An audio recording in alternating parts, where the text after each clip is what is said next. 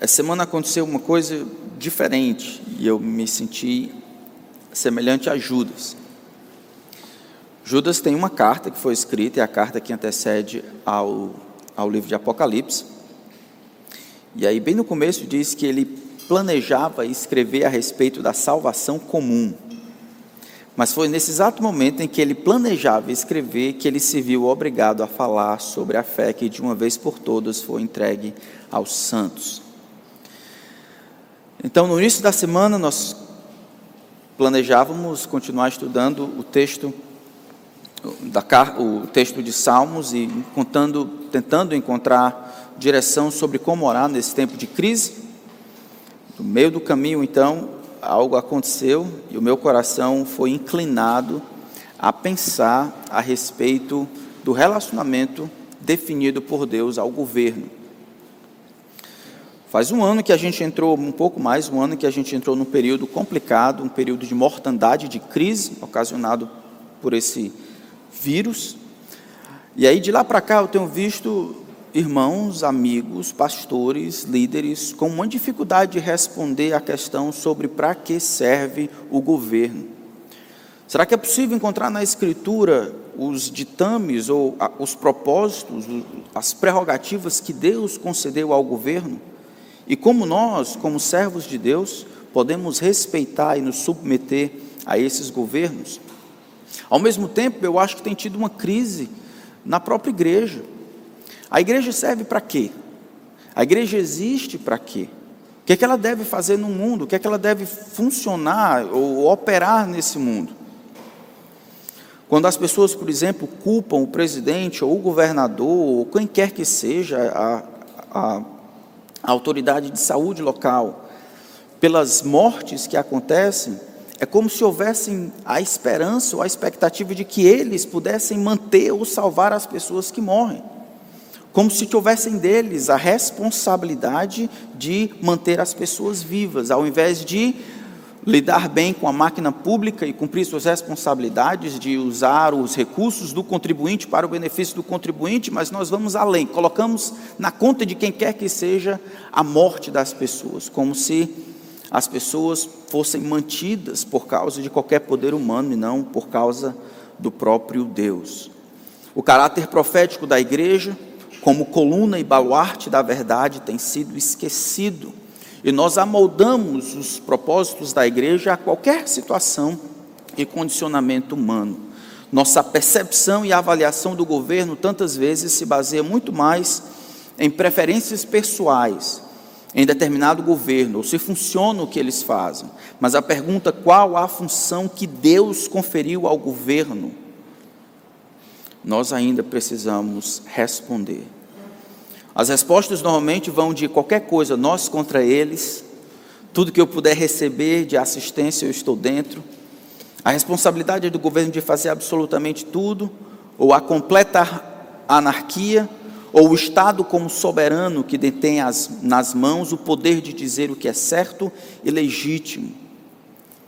Mas diante de Deus, o governo, as autoridades existem para quê? Então gostaria que os irmãos abrissem a palavra de Deus em Romanos capítulo 13.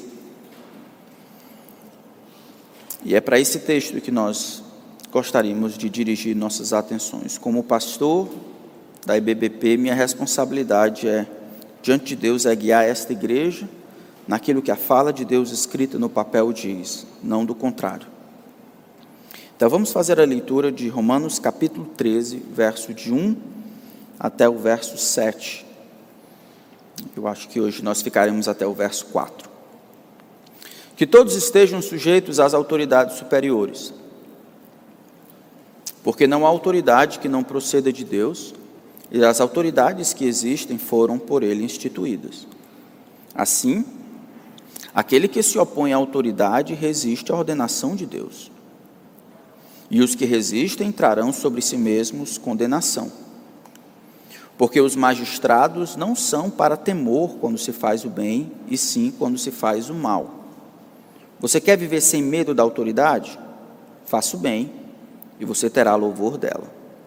Pois a autoridade é ministro de Deus para o seu bem.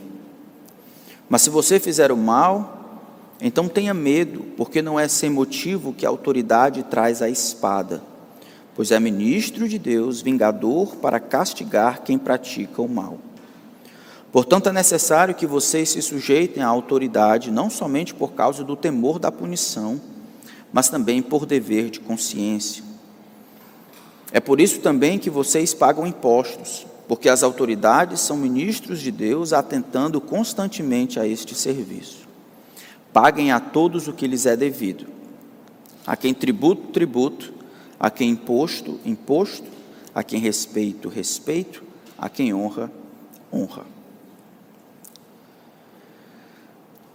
Pai, nós precisamos da orientação do Senhor para esses dias. Que o Senhor nos ajude a sermos fiéis ao texto. Peço a Ti, Espírito, que sejas o nosso professor, que nos, nos proteja de nós mesmos, nos ajude a caminhar sobre aquilo que a Tua palavra tem a dizer, nos ensina por meio do livro que o Senhor inspirou. Que ao final desse tempo o Senhor receba a glória que merece.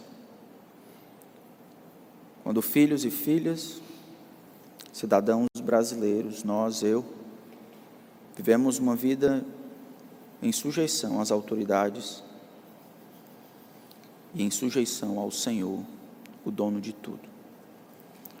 Pedimos que fique conosco, que traga glória ao teu nome, que nos ensine, nos informe, que nos corrija que nos ajude. Nós precisamos de Ti mais uma vez, em nome de Cristo. Amém.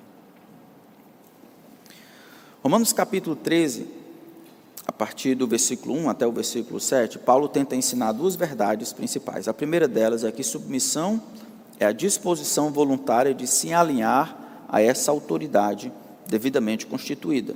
Esse é o mandamento que está aí no versículo 1. Segunda, por causa da origem dessa autoridade, se toda autoridade vem de Deus que a instituiu, qualquer autoridade que deseja governar como instrumento da justiça de Deus, deve governar de acordo com essa justiça. Do contrário, essa autoridade é invalidada por aquele que a conferiu. Mas vamos olhar o contexto anterior, o que é está acontecendo aqui. Se vocês lembram bem, do capítulo 1 de Romanos até o capítulo noito, Paulo está falando, explicando o que é o Evangelho. Ele começou com a condenação, capítulo 1, versículo 18, passou pela justificação, depois santificação, até o capítulo 8. Capítulo 9, até o capítulo 11, ele fala sobre Israel e como Israel vai desempenhar uma função no presente e principalmente no futuro. Capítulo 12, verso 1 e 2, é como se fosse uma aplicação do Evangelho que foi dito e explicado nos, nos capítulos anteriores. Eu quero, Paulo diz, que vocês não se conformem aos padrões desse mundo, que vocês sejam transformados na mente de vocês. Dessas aplicações, versículo 3 até o versículo 8, são aplicações internas dentro da igreja, como nós, como igreja, nos relacionamentos interpessoais, como a gente aplica o evangelho, como a gente não se conforma com esse mundo nos nossos relacionamentos. Nós servimos uns aos outros conforme o dom que recebemos versículo 9 e 13, ele vai falar sobre amor e como o exercício dos dons que ele falou nos versículos anteriores, ele se justifica e se valida no amor, na esperança, na alegria, em viver junto, dando honra a quem, de, a quem deve, se alegrando com quem está alegre, chorando com os que choram. Capítulo, versículo 14 até o versículo 20, ele sai de dentro da igreja e ele fala para os relacionamentos do lado de fora. Como é que a igreja, como é que os irmãos se comportam? Como é que eles aplicam o evangelho às suas vidas? Bom, a gente já sabe, na igreja a gente serve uns aos outros conforme o dom. Do lado de fora, a partir do versículo 14, vai dizer que a gente abençoa. Lembra que aqueles que viviam em Roma estavam constantemente perseguidos. Muitas pessoas estavam tentando ir contra o cristianismo. Paulo vai ensinar para eles: olha, não paguem a ninguém mal por mal. Na verdade, entreguem-se a Deus, no versículo 19, porque Deus diz que a vingança pertence a Ele. Como é que se luta com aqueles que estão do lado de fora? A gente não vai contra, a gente não paga mal por mal, a gente se entrega àquele que julga retamente. Ele tem dito que vai fazer o que deve fazer. Pelo contrário, se o inimigo tiver fome, a gente dá de comer, se tiver sede, a gente dá de beber. Verso 21 resume o todo desta sessão. Em outras palavras, não te deixe vencer pelo mal, vence o mal com o bem. O capítulo 13 então se inicia não a parte do capítulo 12, mas na mesma direção. Quando fala das autoridades, ainda está pensando no que ele acabou de dizer. A tentação que os irmãos que estavam debaixo de perseguição teriam era: vamos fazer a mesma coisa que eles estão fazendo com a gente, vamos tentar revidar, vamos pagar o mal com o mal, vamos odiar aqueles que nos odeiam. Deus vai dizer por meio de Paulo: não é assim. E do versículo então 1 até o versículo 7 ele diz: não, existem maneiras como Deus pelo exercício da autoridade do governo, pode vingar vocês e punir aqueles que estão contra vocês, aqueles que são culpados.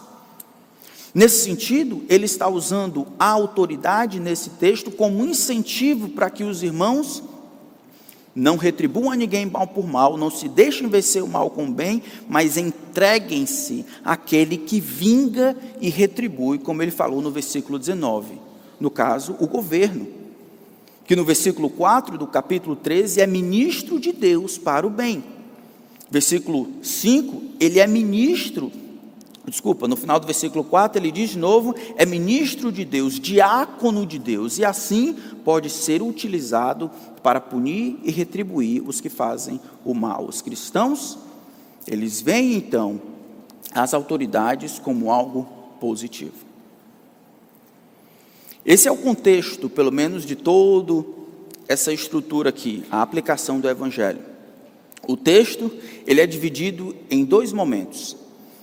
Paulo vai falar sobre a origem da autoridade, versículo 1 e 2, e depois vai falar sobre o propósito da autoridade. Versículo 6 em diante, ele vai falar, dar algumas ilustrações de como a gente responde ou as autoridades, né? como a gente honra as autoridades. Então ele começa no versículo 1, falando sobre essa origem da autoridade. Que todos estejam sujeitos às autoridades superiores. A palavra todos aí ah, é todos mesmo.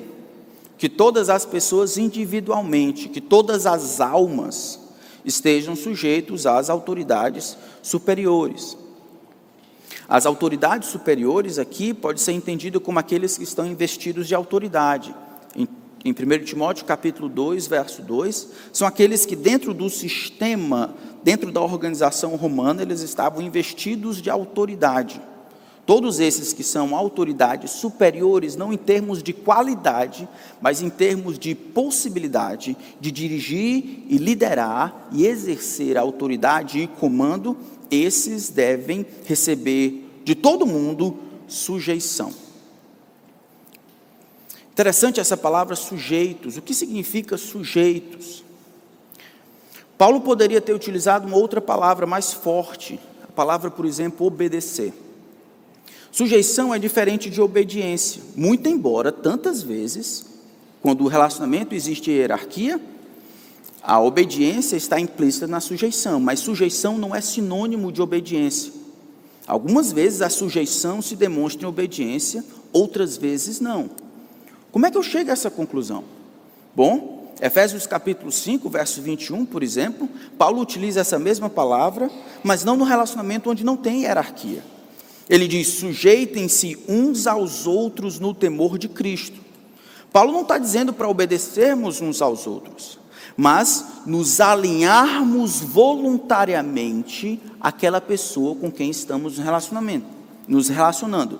Isso é colocar aquela pessoa, nós voluntariamente, nós nos arranjamos debaixo daquela pessoa. Sujeição é diferente de obediência. Palavra obediência, por exemplo, ela aparece em Efésios capítulo 6, verso 1, quando Paulo diz: Filhos, Obedeçam aos vossos pais, aos pais de vocês, porque isso é justo. Sujeição aqui é o que se pede das autoridades e pra, em relação às autoridades. E tantas vezes essa sujeição vai significar obediência, mas não é sempre assim. Sujeição não é simplesmente obedecer, mas se alinhar debaixo daquilo que aquela autoridade representa e requer. Fala de uma disposição interna e voluntária para servir o outro. Existem duas razões para essa submissão no nosso texto aqui: uma teológica e uma prática. Depois ele dá o mandamento que todos estejam sujeitos às autoridades superiores, ele dá a razão teológica, porque não há autoridade que não proceda de Deus. A razão prática é que ela traz condenação. A razão teológica é que toda autoridade existe por causa de Deus, ou que ela procede de Deus. Ela tem a origem em Deus. Toda e qualquer autoridade, professor, juiz, diretor de escola, pai, mãe, pastor, todas as autoridades, na realidade, elas têm a sua ponta em Deus. Autoridade, ele quer dizer, não é uma ideia grega ou romana, a autoridade dentro da realidade de Deus é uma ideia divina. Deus é o Deus que coloca ordem no universo. E para que, para que exista ordem, não caos, é necessário exercer autoridade.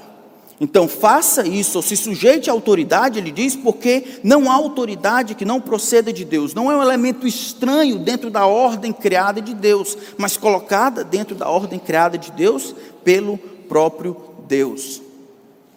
Ele vai mais além, diz que as autoridades que existem foram por ele, ele Deus, instituídas, estabelecidas.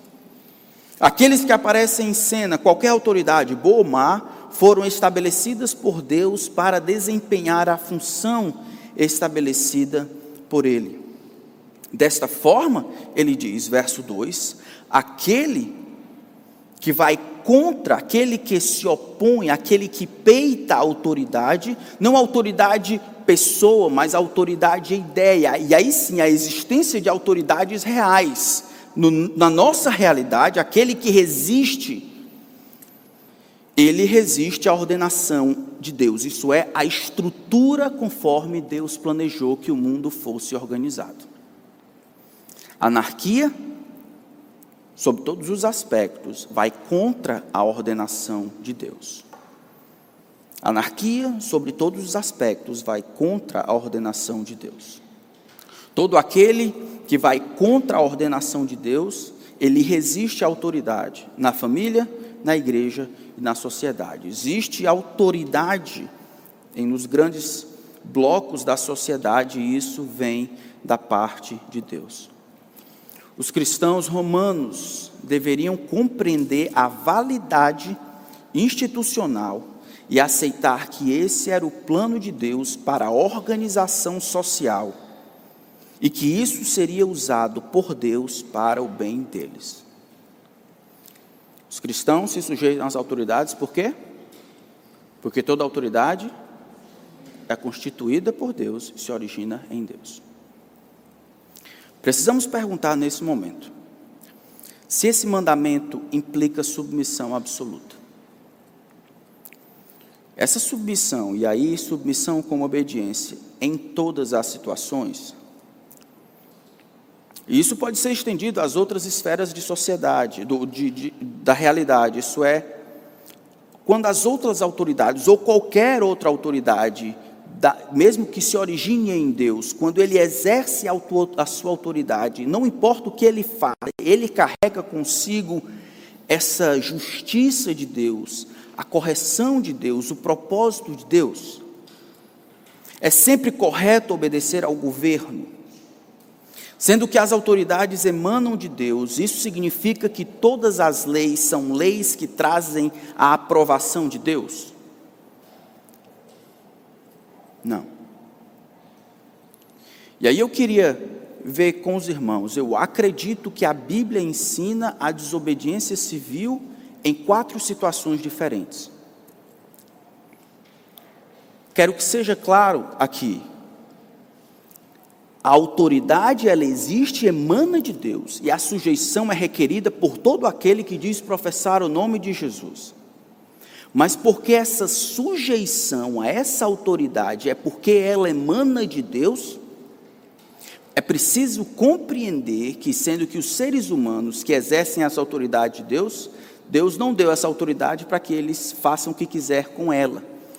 Essa vinda da autoridade carrega consigo determinados propósitos. E a própria Bíblia, então, explica e ensina que, como exceção, existe desobediência civil em pelo menos quatro situações diferentes. Eu queria ver com os irmãos isso. Primeiro, eu desobedeço quando o governo me manda fazer algo que o Senhor proíbe. Quando o governo me manda fazer algo que o Senhor proíbe, eu desobedeço. Um exemplo clássico disso é Êxodo capítulo 1, verso 16 e 17. Lembra das parteiras lá quando o povo de Israel estava crescendo? O texto diz assim: Quando vocês servirem de parteiras às hebreias, verifiquem se é menino ou menina. Se for menino, matem. Se for menina, deixem viver. As parteiras, porém, temeram a Deus e não fizeram o que o rei do Egito lhes havia ordenado. Pelo contrário, deixaram viver os meninos. O faraó, ele era autoridade dada por Deus. Ele, Deus o colocou lá, ele vai dizer no seu diálogo com Moisés, Deus o colocou lá com esse propósito. Essa autoridade, no entanto, ela deveria ser desobedecida quando ele, no exercício da sua autoridade, mandasse fazer algo que Deus dissesse que é errado. A mesma coisa acontece com Sadraque, Mesaque e Abidinego. Vocês vão ouvir o som da pífara, da harpa, da citra, e enquanto isso acontecer, vocês se prostram. Sadraque, Mesaque e Abidinego, eu não posso fazer isso. Por quê? Eu não sou rei sobre você, não sou a sua autoridade, que agora você manda eu fazer alguma coisa que Deus proíbe. Segunda maneira, ou segunda situação em que a Bíblia ensina que desobediência civil é o correto a fazer. Quando o Senhor me manda fazer algo que o governo proíbe. Quando o Senhor me manda fazer algo que o governo proíbe. E o exemplo clássico disso é Atos capítulo 5. Então, Atos capítulo 5, os apóstolos estão pregando a palavra de Deus, e aí os líderes, instituídos por Deus, no exercício das suas atribuições, eles querem ultrapassar um pouco e demandar aos apóstolos que não preguem. Vocês não podem pregar. E a resposta clássica deles é: Considerai vós mesmos que vos digo, mais importa obedecer a Deus do que aos homens. Quando o Senhor me manda fazer algo que o governo proíbe, eu, eu desobedeço. Terceira situação, quando o governo me proíbe de fazer algo que ele mesmo permite. No livro de Atos conta-se a história de Paulo, e Paulo, desde que começa sua, suas viagens missionárias, é um homem, é um homem que tem sofrimento e peia no seu sobrenome. Todas as vezes que ele está fazendo alguma coisa, normalmente o pessoal lhe pega e ele vai sofrer. Ele está aprendendo. Em Atos capítulo 16, no entanto, verso 35, conta o confronto que ele tem com os magistrados de Filipos. Ele havia sido preso, havia sido espancado açoitado, e agora no dia seguinte, eles querem mandar Paulo, cidadão romano, embora. Paulo diz: Como é que é? Vocês me fizeram o que fizeram sem ter havido processo legal, e agora vocês querem me mandar embora? Não, não. Vocês têm que vir aqui e fazer errado. Paulo, ele não quer sofrer gratuitamente. Ele vai fazer uso de um dispositivo legal dentro do próprio império que daria a ele proteção, mesmo que a autoridade local quisesse fazer algo com ele, aquilo ia contra o que o próprio império romano havia já permitido. Ele aprende tanto isso que em Atos capítulo 22, versículo 22 e 25, ele, a gente encontra ele preso de novo. E aí, novamente, querem bater nele de novo ele diz, agora é antes de apanhar. Com Filipos ele, ele apanhou e depois falou. Aqui é antes dele apanhar. Ele disse, como é que é? Será que vocês têm o direito de açoitar um cidadão romano sem que ele tenha sido condenado? Não basta simplesmente aquela autoridade instituída por Deus dizer, não, a gente vai. Não, peraí.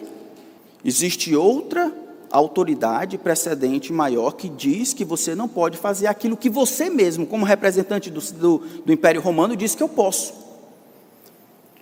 quando então o governo entra em conflito um com o outro e acaba proibindo você de fazer algo que ele mesmo permite, eu vou desobedecer. O artigo 5 da Constituição Federal, no parágrafo 6, diz assim: é inviolável a liberdade de consciência e de crença, sendo assegurado o livre exercício dos cultos religiosos e garantida, na forma da lei, a proteção aos locais de culto e às suas liturgias. O último decreto governamental diz, no artigo 3 fica suspenso no município de Fortaleza o funcionamento de templos, igrejas e demais instituições religiosas. Eu não sou jurista, pelo menos não ainda, mas o artigo 5 da Constituição Federal é uma cláusula pétrea. Cláusulas pétreas, elas não podem ser modificadas nem por lei complementar, nem por emenda à Constituição, muito menos por decreto governamental. Quando o governo contradiz a si mesmo, tolhendo algum direito já adquirido, não existe nenhuma virtude em se submeter. Paulo estava certo em reclamar o direito romano para impedir o açoite que ele estava levando. Nessa situação, eu desobedeço. Em último lugar, eu acho que a Bíblia ensina desobediência civil quando o governo ordena algo que não é sua competência fazê-lo. Como dizer como eu devo ou posso adorar a Deus. Ou dizer como eu devo, o que eu devo ensinar aos meus filhos.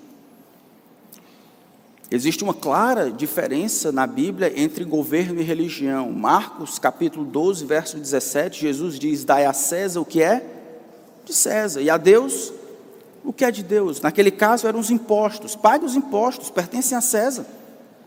A Deus, você dá o que é dele por direito. No plano de Deus, os pais decidem como educar seus filhos, os pastores decidem, submissos à Bíblia, quando e como vamos adorar. O último decreto diz: às instituições religiosas será permitido atendimento individual para fins de assistência a fiéis, devendo as celebrações acontecerem sempre de forma virtual, sem presença de público. Essa não é a jurisdição do Estado. O Estado não existe para dizer como eu vou adorar a Deus, essa não é competência dele. A competência do Estado não é gerir sobre as outras estruturas que existe autoridade, mesmo que sejam estruturas menores e até mais frágeis. Não é competência do Estado dizer como eu devo educar o meu filho. Ele não pode entrar e dizer você deve fazer assim, isso aqui não. É responsabilidade dos pais, guiado pela palavra de Deus, dizer como eu vou fazer. Deus define o que é o bem, o que é o correto para o meu filho criar os meus filhos na disciplina e na demonstração do Senhor. Esse é o bem. Como a gente vai fazer? Tem liberdade. Uns fazem de manhã, outros fazem de noite, outros ensinam Romanos, outros ensinam Mateus, outros lêem história missionários, decoram versículo. Tudo bem, tem liberdade aí.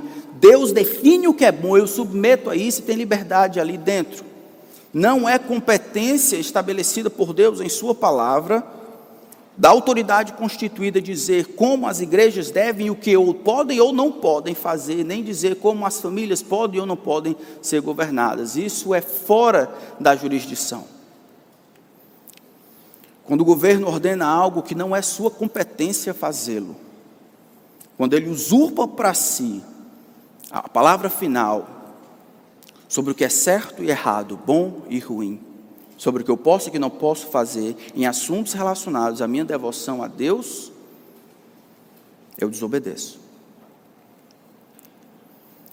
Alguns irmãos, no entanto, incluindo pastores, acham que somente quando houver perseguição religiosa é que nós temos liberdade para desobedecer civilmente. E apesar de eu respeitar essa ideia, eu acredito com todas as forças que isso demonstra uma má compreensão da história, conforme revelado nas Escrituras. Historicamente, irmãos, historicamente, a perseguição ela não precede a obediência. É a obediência a Deus que ocasiona a perseguição. Historicamente, na história revelada e na nossa própria vida, os bullying e as perseguições, elas não antecedem a nossa obediência, mas elas surgem são consequência da nossa obediência. O texto vai dizer: Todos quantos querem viver piedosamente serão perseguidos. Você vive piedosamente, então você é perseguido. Eu acredito que existe, e esses irmãos precisam lembrar, existe o princípio de Naamã. Lembra de Naamã? Lembra de Naamã? Naamã está lá, vamos abrir lá em Esté, por favor. Esté capítulo 3. Amã. Amã. Eu falei o quê? Naamã. Johnny, tu corta essa parte, viu? Naamã, capítulo. Corta essa também, Johnny. Amã. Amã. Livro de Esté, capítulo 3, olha o que diz aí. Depois disso, o rei Assuero engrandeceu Amã, filho de Amedata, a gatita e o exaltou e lhe deu um cargo mais elevado do que o de todos os oficiais que estavam com ele. Todos os servos do rei que estavam à porta do rei se inclinavam e se prostravam diante da Amã, porque esta era a ordem do rei a respeito dele. Mordecai, porém, não se inclinava nem se prostrava. Então os servos do rei que estavam à porta do rei perguntaram: Por que você está transgredindo a ordem do rei? Dia após dia eles falavam com Mordecai, mas ele não lhes dava ouvidos. Então contaram isso a Amã, para ver se as palavras de Mordecai se manteriam em pé, porque ele lhes tinha declarado que era judeu. Quando Amã viu que Mordecai não se inclinava nem se prostrava diante dele, encheu-se de furor, porém julgou que era pouco nos seus propósitos atentar apenas contra Mordecai, porque ele havia declarado de que povo era Mordecai. Por isso Amã procurou destruir todos os judeus, povo de Mordecai, que havia em todo o reino de Assuero. Quando surgiu a perseguição? Depois da obediência. É a obediência, normalmente, historicamente, que cria a perseguição. Por isso, quando a gente faz ajustes com o mundo, ou a gente se cala, ou a gente não responde ao que Deus diz, ou quando a gente não obedece a Cristo, não existe nenhuma razão para que o mundo venha contra nós. Não existe perseguição. Ora, é simplesmente, eu acho, pelas razões óbvias possíveis, que as liberdades dadas por Deus de adorar quando e como você quer devem ser limitadas. Então, o camarada que vai entregar suco detox, ele pode trabalhar até as 10, mas adoração a Deus não pode acontecer nos finais de semana, ou até 5 horas. E eu ordeno que seja online. Isso não é competência do governador. Esse é um, um direito, não dado pelo governo, mas me dado pelo próprio Deus no ato da sua criação. O homem existe para adorar a Deus. É um direito inalienável, dado pelo Criador. E em obedecer isso, que a perseguição surja. A nossa própria experiência dita isso. O jovem que não quer usar drogas. O outro que prefere se abster de moralidade e casar virgem. O marido que é fiel à esposa, o funcionário público que não compactua com o superfaturamento das obras. O policial que não aceita suborno, o empresário que não aceita propina para ganhar a licitação. Eles não serão perseguidos. Quer evitar a perseguição? Aceite a propina. Quer, quer evitar a perseguição? O policial aceite suborno? O funcionário público aceite o subfaturamento? Você não será perseguido. Pastor que fecha a igreja, ou não fecha a igreja. Eu estou zero preocupado com perseguição religiosa. A minha preocupação é que a gente obedeça a Deus, custe o que custar. Não compreendendo que a desobediência vem e quando vier a perseguição religiosa, a gente não está preocupado com perseguição religiosa, nem quer ser perseguido, a gente quer obedecer a Deus. Se isso ocasiona perseguição, então sejamos como Mordecai. Eu não me prostro, eu sou judeu, eu não me prostro como você quer diante de outro homem. Isso vai custar a vida do seu povo inteiro. Como é que você pode ser tão egoísta? É o que Deus me pediu para fazer, eu confio nisso. Mas então você pergunta: mas como podemos desobedecer ao governo e mesmo assim viver em submissão a ele? Por isso a importância da compreensão da palavra submissão e não obediência. Como é que eu reconheço a ordenação de Deus e o exercício correto da autoridade dado pelo próprio Deus e consigo desobedecer? Como é que eu posso honrar a estrutura que Deus fez de exercer autoridade e ao mesmo tempo desobedecer civilmente os governantes? Eu acho que a gente faz isso quando a gente aceita a autoridade dada por Deus ao governo para me punir pela minha desobediência. Eu me entrego àquele que julga retamente, como diz 1 Pedro, e aceito a consequência da minha desobediência. Eu demonstro apreço pela lei, me submetendo voluntariamente à ordenação de Deus. E isso está relacionado com o propósito do governo, que é o nosso segundo ponto aqui. Voltando para Romanos, o texto diz no verso 3 e 4 o propósito da autoridade. Nós vimos a origem da autoridade e a nossa responsabilidade de submetermos, excetuando aqueles, aquelas quatro possibilidades. Mas também existe o propósito da autoridade. Verso 3 e 4 diz: Porque os magistrados não são para temor quando se faz o bem, e sim quando se faz o mal. Você quer viver sem medo da autoridade? Faça o bem e você terá louvor dela, pois a autoridade é ministro de Deus para o seu bem. Mas se você fizer o mal, então tenha medo, porque não é sem motivo que a autoridade traz a espada. De novo, pois é ministro de Deus, vingador para castigar quem pratica o mal. De maneira geral, a palavra bem e mal aqui aparece muitas vezes, é o coração desses dois versículos. O propósito de Deus em conferir autoridade ao governo é punir ofensores e louvar os que, os que fazem o bem. O propósito de Deus em conferir autoridade ao governo ou fazer uso da autoridade governamental é coibir, punir o mal e aprovar o bem. É colocado aí por duas vezes que ela é ministro de Deus, ela é serva de Deus, ela tem não somente o seu nascedouro em Deus, mas ela existe não a parte de Deus, ela exerce as suas funções, ainda recebendo de Deus os propósitos. Propósito aqui delimita a função. A autoridade não é dada para que ele realize o que quiser, na hora que quiser, quando quiser, mas para que ela coíba o mal e valorize e louvem os que fazem o bem. Mas talvez agora a pergunta deva ser: tá, quem define o que é mal? Quem define o que é o bem para mim? Quem informa ao Estado o que é bem para mim. E quando a gente pergunta isso, a gente tem muitos candidatos, do governador ao Chico Verdureiro, presidente, o STF. Todo mundo tem um palpite para dizer o que é bom para você o que é bom para mim. Mas eu e você, como cidadão dos céus, quem é o único que pode definir o que é bom ou o que é bem para mim?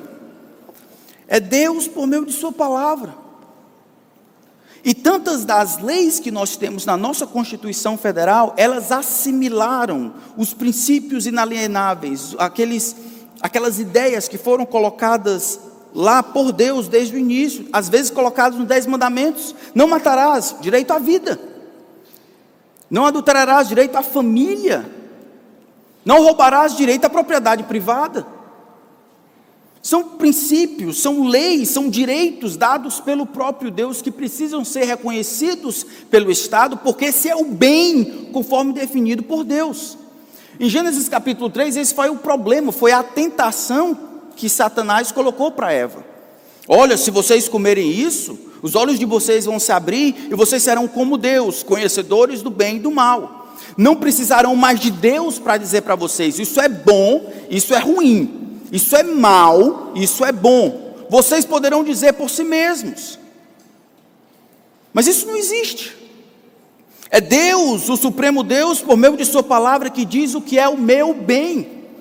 Desde o início de Gênesis até agora, e a responsabilidade do governo é, observando essas coisas, ele cooperar com Deus para a proteção desses direitos, que é o meu bem, para perpetuar aquilo que é correto, para coibir o mal, para louvar aquilo que é bom.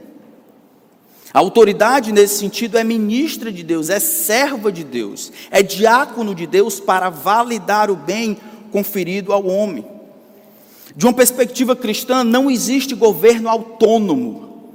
Os governos não recebem autoridade para fazer o que quiser com ela. Servem aos propósitos manifestos pelo Criador, direitos próprios da criação, a vida, a adorar a Deus, ao trabalho, a ter família. Ao invés disso, o governo tem se infiltrado e dito como eu devo viver a minha vida, como eu devo criar o meu filho, como eu devo fazer o que quiser com o meu recurso e coisas assim. Isso é a, a parte da jurisdição dada por Deus. Essa verdade, irmãos, ela vale para as outras esferas de autoridade. Pais e pastores têm os seus limites ou os limites da sua autoridade da mesma forma. Os limites da sua autoridade está condicionado ao propósito que Deus deu a eles a autoridade. O marido não pode invocar submissão da esposa em não denunciar enquanto o marido alicia os filhos.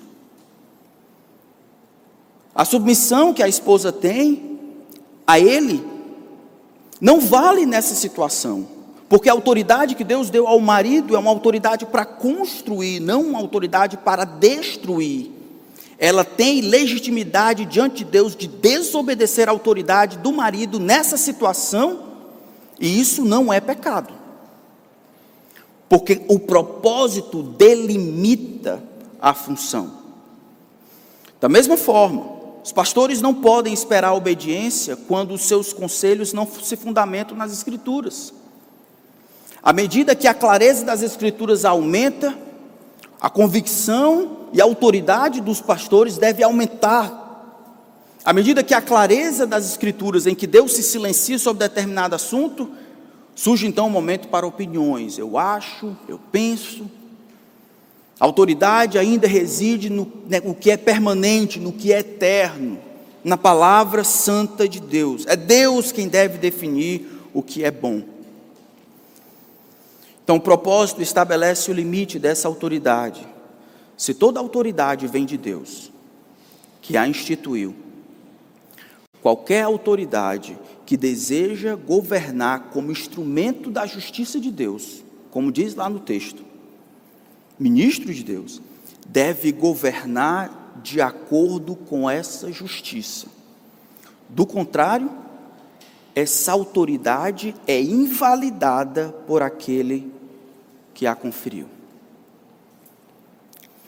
Desta forma, embora o nosso governador continue como autoridade instituída por Deus a quem eu devo me submeter, a extrapolação dos limites estabelecidos por Deus invalida sua autoridade diante de Deus nesse quesito em particular, não em todo, mas nesse quesito em particular. Ele ainda tem autoridade para me decretar o que fazer e me punir caso eu não faça. Mas eu tenho liberdade diante de Deus de que eu não estou indo contra a autoridade divina e assim pecando contra o Senhor. Não é uma questão simplesmente de remover a autoridade do governador. Ele é autoridade constituída, ele deve ser respeitado por isso. Mas à medida em que ele se utiliza dessa autoridade de maneira indevida, isso me liberta para que eu me submeta a ele, reconhecendo e aceitando as consequências, ao mesmo tempo em que o desobedeço, e aquilo não se torna pecado diante de Deus, porque é a Deus que eu estou, no final das contas, obedecendo. Mas aí você pode perguntar, mas pastor, você ainda não respondeu. Tá bom. Quem informa ao governo o que é o meu bem? Quem é que vai dizer isso aí? Quem é que vai botar o, o chocalho do pescoço do, do gato? Conhece a história do, conhece a história do, do, do rato, né? Conhece não? Vou cantar, conhece, né?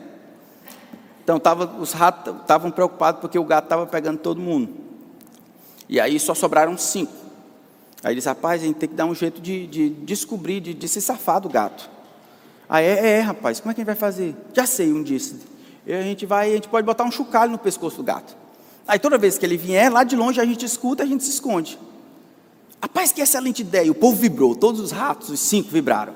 Tá. Aí um olhou para o outro e disse: Quem é que vai colocar o chocalho no pescoço do gato?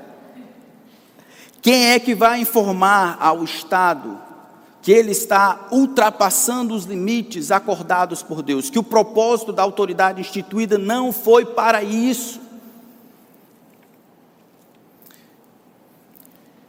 Aquela instituição que se apoia na única verdade eterna. O nome dela é Igreja.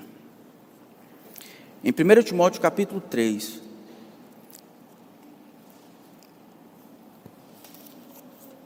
em 1 Timóteo capítulo 3, verso 15, Paulo define a igreja. Porque eu acho que nós estamos perdidos também sobre como a igreja deve funcionar na sociedade. 1 Timóteo capítulo 3, verso 14 diz assim: Escrevo estas coisas a você, esperando ir vê-lo em breve. Mas se eu demorar, você saberá como deve proceder na casa de Deus, que é a igreja do Deus vivo, coluna e fundamento da verdade. O pastor Genuan, sabiamente, eu acho que foi ideia dele, colocou esse como tema da nossa igreja. O que significa ser coluna e fundamento da verdade? Talvez alguns vão dizer que isso aqui é, é só um, recurso chamado endíase, em que uma coisa é sinônimo da outra. Coluna e fundamento são a mesma coisa, dizendo que a, a igreja ela se relaciona com a verdade de uma maneira a, a, a suprir ou, ou a sustentar a verdade. Eu acredito que aqui nós temos duas palavras que explicam o relacionamento da igreja na sociedade em relação à verdade. Olha, você, quando o Senhor demorar, você sabe agora como se deve proceder na casa de Deus, que é a igreja de Deus vivo. Como assim?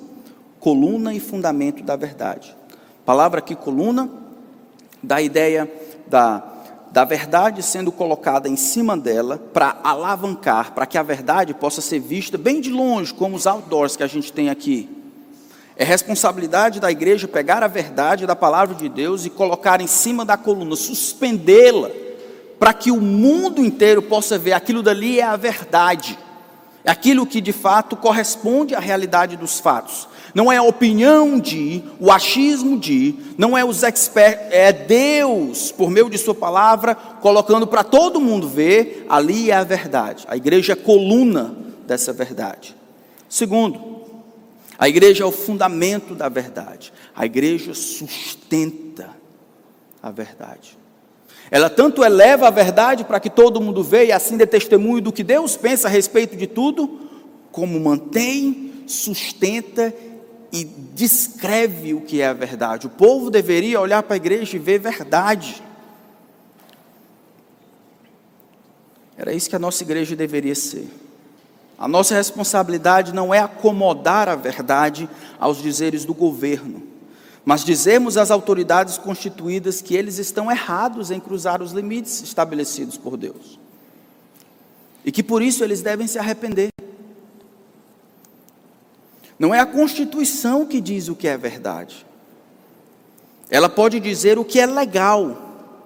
Para nós, que embora brasileiros somos peregrinos e forasteiros, não é a Constituição que define a verdade ou mesmo que é correto, mas a fala de Deus escrita no papel. Não é o fato de ter na Constituição ou ser ratificado pelos poderes que torna uma lei justa, mas ela se conformar com o caráter de Deus conforme descrito em Sua palavra. Quando a igreja não fala a verdade, mas deixa que todas as pessoas, poderes, Constituição e todo mundo opine e diga o que é a verdade, acontecem aberrações como o aborto sendo tratado como saúde pública.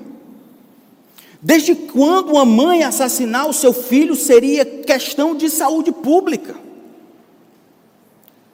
Mas a igreja se cala e as pessoas vão dizer suas opiniões. E é próprio dos seres, dos seres humanos suprimir a verdade pela mentira.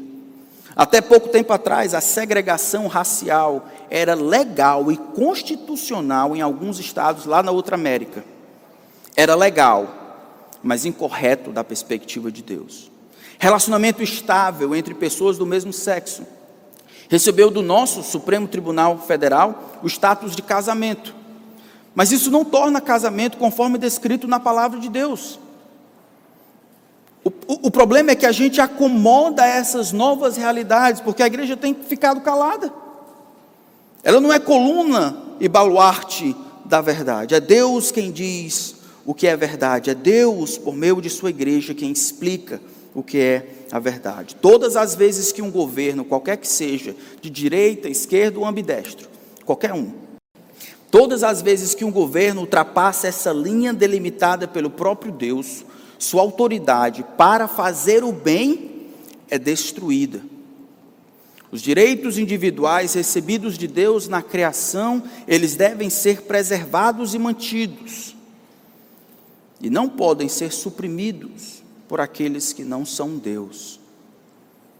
Quando o Estado se propõe a definir o que pode e o que não pode numa esfera que Deus diz, ele entra num campo em que não é competência dele. A autoridade se transforma em autoritarismo e o governo passa a brincar de ser Deus. Isso pode acontecer nas outras esferas onde a autoridade é exercida, mas essa talvez seja um dos lugares onde mais nós temos visto. Não sei como é que nós olhamos para o governo. No Brasil, nós temos uma grande dificuldade de olhar o governo, esperamos muito do governo. Ignoramos nossas responsabilidades, culpamos o governo por tudo, ignoramos as responsabilidades dadas pelo Senhor a nós.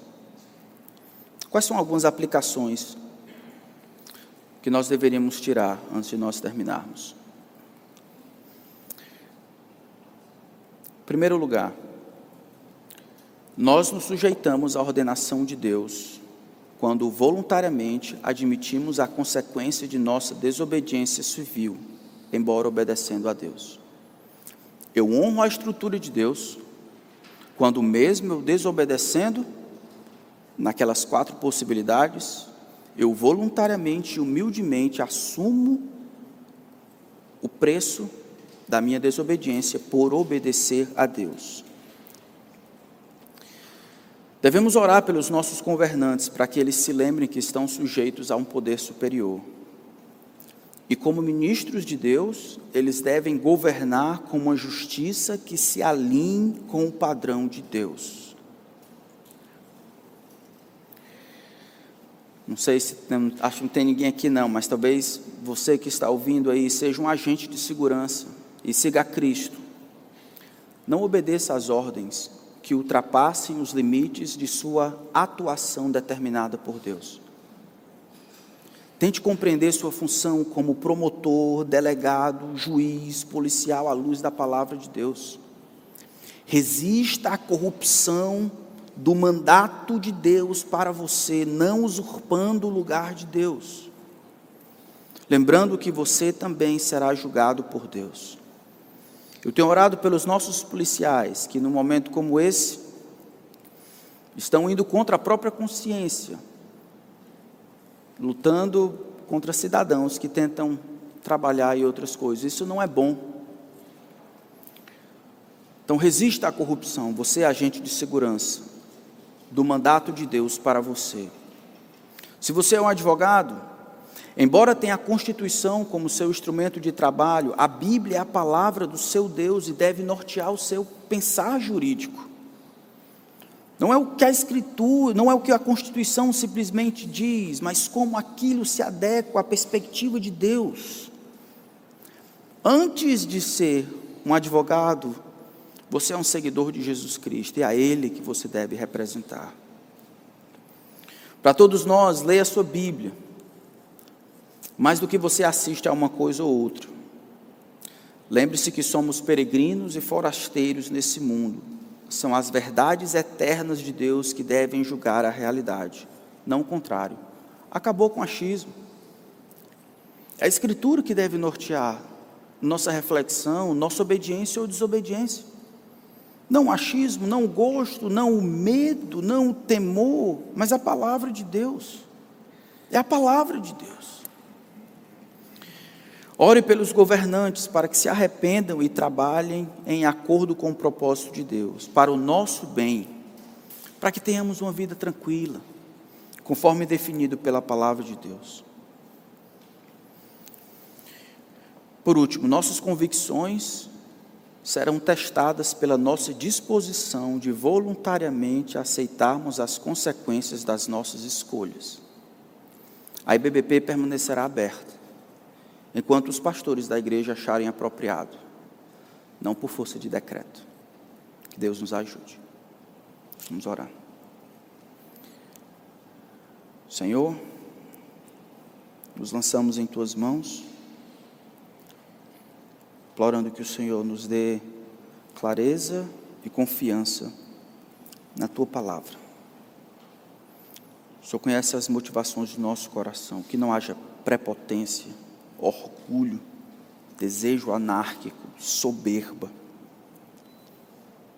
Que haja a disposição de olhar o texto, a tua verdade, interpretando-o com clareza, nos submetermos a Cristo primeiro e aceitando com alegria as consequências disso.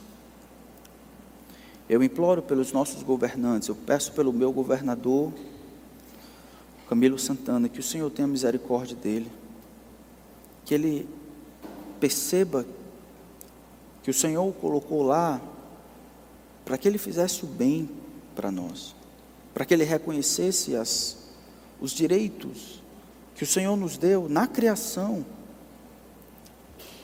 que Ele fizesse bom uso dos recursos públicos. Ajuda Ele, Senhor, o livrando do peso de achar que tem que salvar e manter as pessoas vivas. Que Ele deixe isso em tuas mãos, enquanto gerencia a máquina pública da melhor maneira que pode. Dá a Ele paz, Senhor, nesse sentido. Abençoa a minha igreja, os meus irmãos. Eu peço que esteja claro na nossa mente a vontade do Senhor para as nossas vidas. O Senhor nos dê coragem para te obedecer, mesmo quando a vida é difícil. Em nome de Cristo. Amém.